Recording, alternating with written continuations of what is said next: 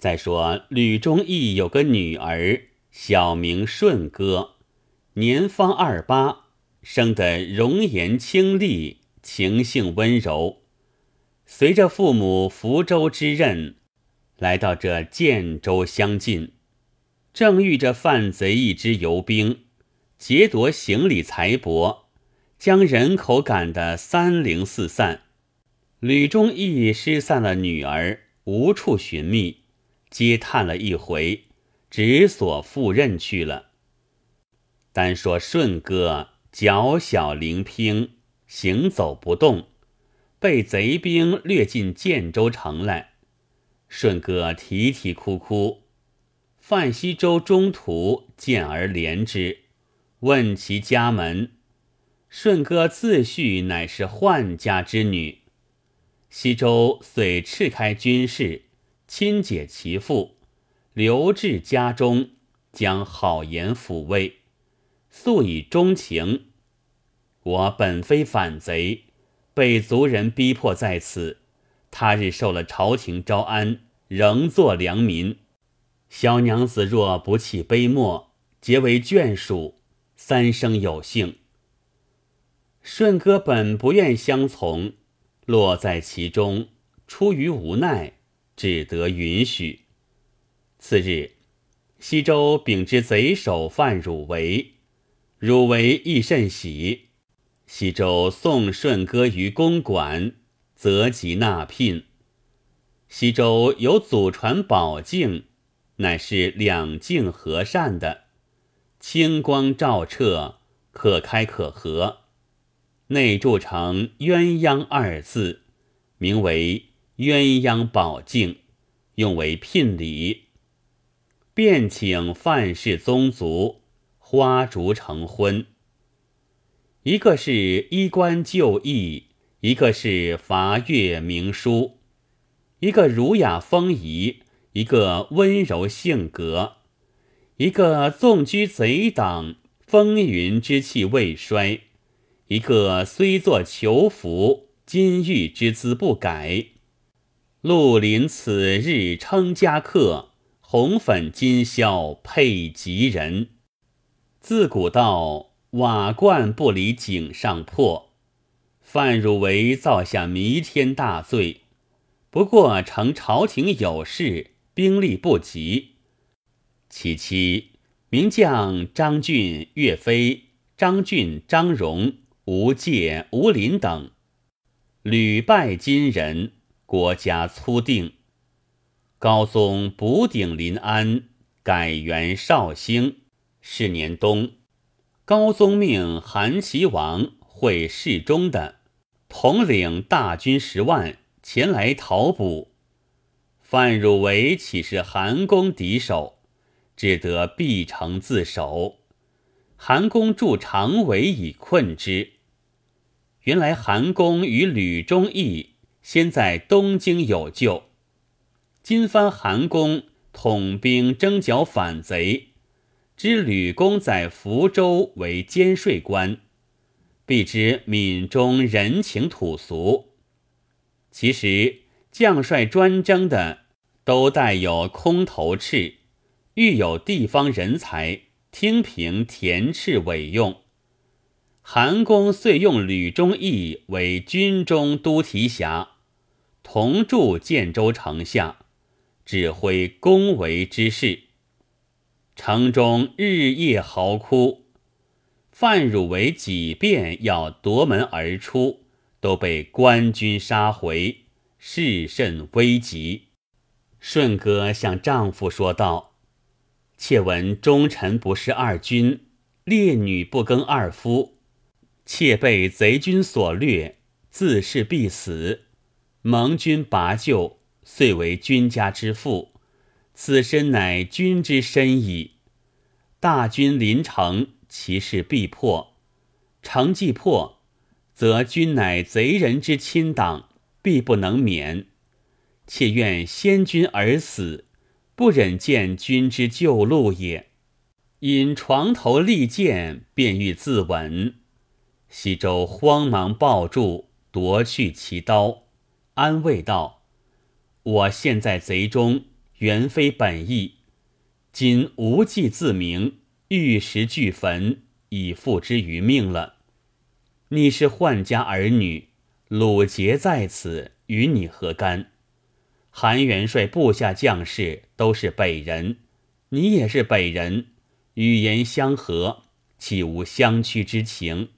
或有亲旧相逢，婉转闻之于令尊，骨肉团圆，尚不绝望。人命至重，岂无可义而就死地乎？舜歌道：若国有再生之日，妾誓不再嫁。便恐被君孝所虏，妾宁死于刀下，绝无失节之理。西周道：“承娘子志节自许，吾死亦瞑目。万一为漏网之鱼，苟延残喘，以誓愿终身不娶，以达娘子今日之心。”顺哥道：“鸳鸯宝镜。”乃是君家行聘之物，妾与君共分一面，牢藏在身。他日此境重圆，夫妻再合。说罢，相对而泣。这是绍兴元年冬十二月内的说话。到绍兴二年春正月，韩公将建州城攻破。范汝为情急，放火自焚而死。韩公树黄旗招安于党，只有范氏一门不赦。范氏宗族一半死于乱军之中，一半被大军擒获，现俘临安。顺哥见势头不好，料西周必死，慌忙奔入一间荒屋中。解下罗帕自缢，正是宁为短命全真鬼，不做偷生失节人。也是阳寿未终，恰好都提辖吕忠义领兵过去，见破屋中有人自缢，急唤军校解下，近前观之，正是女儿顺哥。那顺哥死去重苏，半晌方能言语。父子重逢，且悲且喜。顺哥将贼兵掳劫，及范西州救取成亲之事，述了一遍。吕提辖默然无语。却说韩元帅平了建州，安民已定，同吕提辖。回临安面君奏凯，天子论功升赏，自不必说。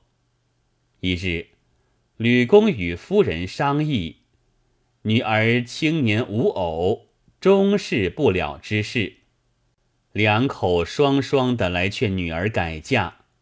顺哥数与丈夫交誓之言，坚毅不肯。吕公骂道。好人家儿女嫁了反贼，一时无奈。天性死了，出脱了你，你还想他怎么？顺哥含泪而告道：“范家郎君本是读书君子，为族人所逼，实非得已。他虽在贼中，每行方便，不做伤天理的事。倘若天公有眼。”此人必脱虎口，大海浮萍，或有相逢之日。孩儿如今情愿奉道在家，侍养二亲，便终身守寡，死而不怨。若必欲孩儿改嫁，不如容孩儿自尽，不失为完结之妇。吕公见他说出一般道理，也不去逼他了。光阴似箭，不觉已是绍兴十二年。吕公累官至都统制，领兵在丰州镇守。一日，广州守将差指使贺成信捧了公牒，到丰州将领司投递。吕公言于厅上，问其地方之事，叙话良久方去。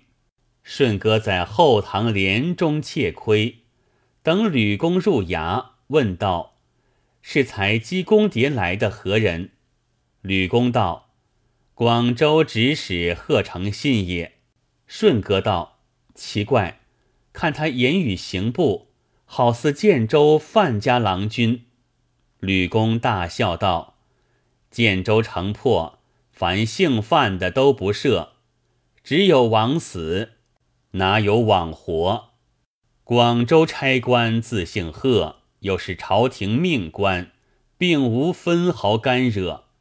这也是你妄想了。侍妾闻之，岂不可笑？顺哥被父亲抢白了一场，满面羞惭，不敢再说。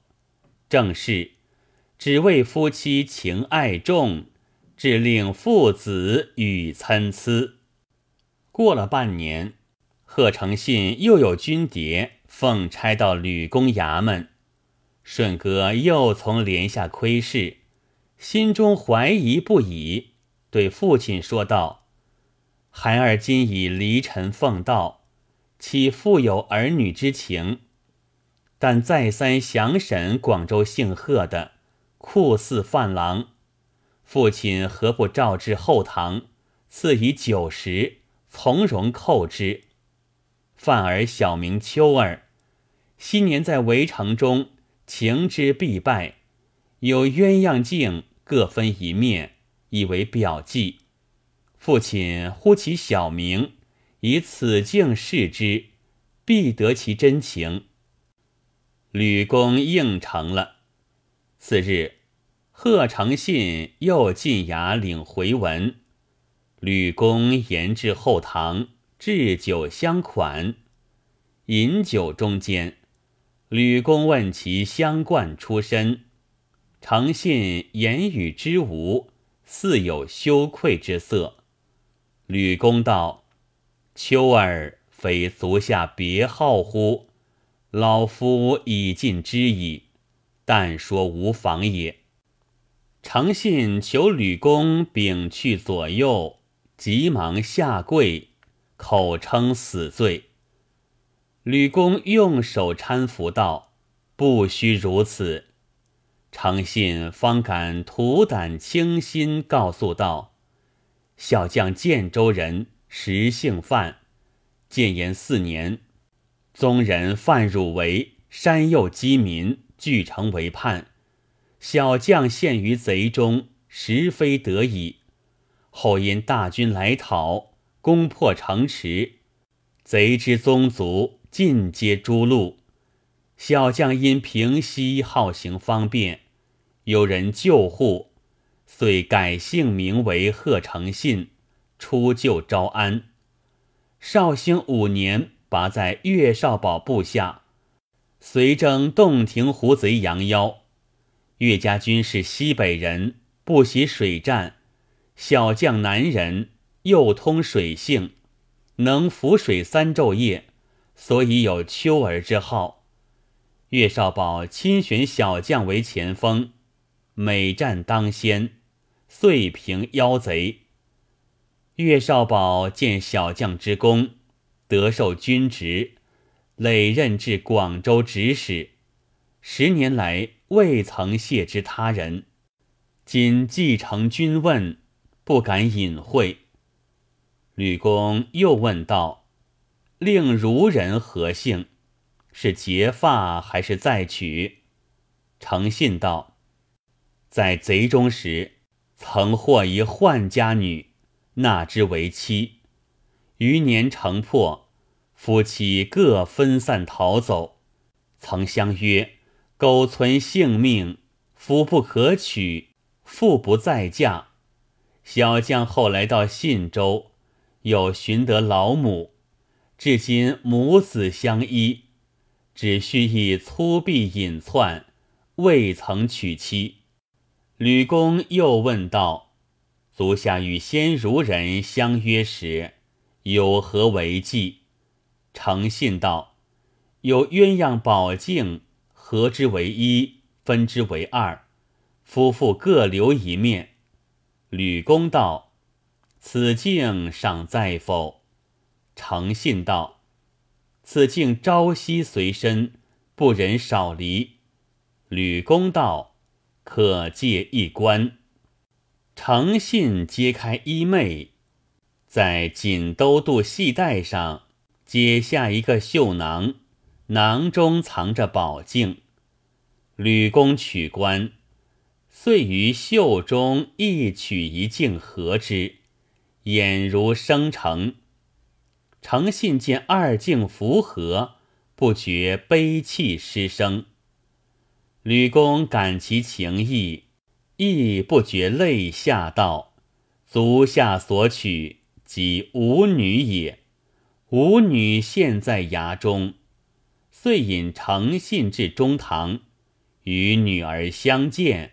个个大哭，吕公劝解了，且作庆贺筵席。是夜，即留诚信于衙门歇宿。过了数日，吕公将回文打发女婿起身，即令女儿相随到广州任所同居。后一年，诚信任满，将赴临安。又领妻顺哥同过丰州，拜别吕公。吕公备下千金装殓，差官护送诚信到临安。自量前世年远，无人推拨，不可使范氏无后，乃打通状到礼部，复姓不复名，改名不改姓，叫做。范诚信后累官至两淮留守，夫妻偕老，其鸳鸯二镜，子孙世传为至宝云。后人评论范秋儿在逆党中孽而不资，好行方便，救了许多人性命。今日死里逃生，夫妻在和。乃因得积善之报也。有诗为证：十年分散天边鸟，一旦团圆镜里鸳。莫道浮萍偶然事，纵有阴德感皇天。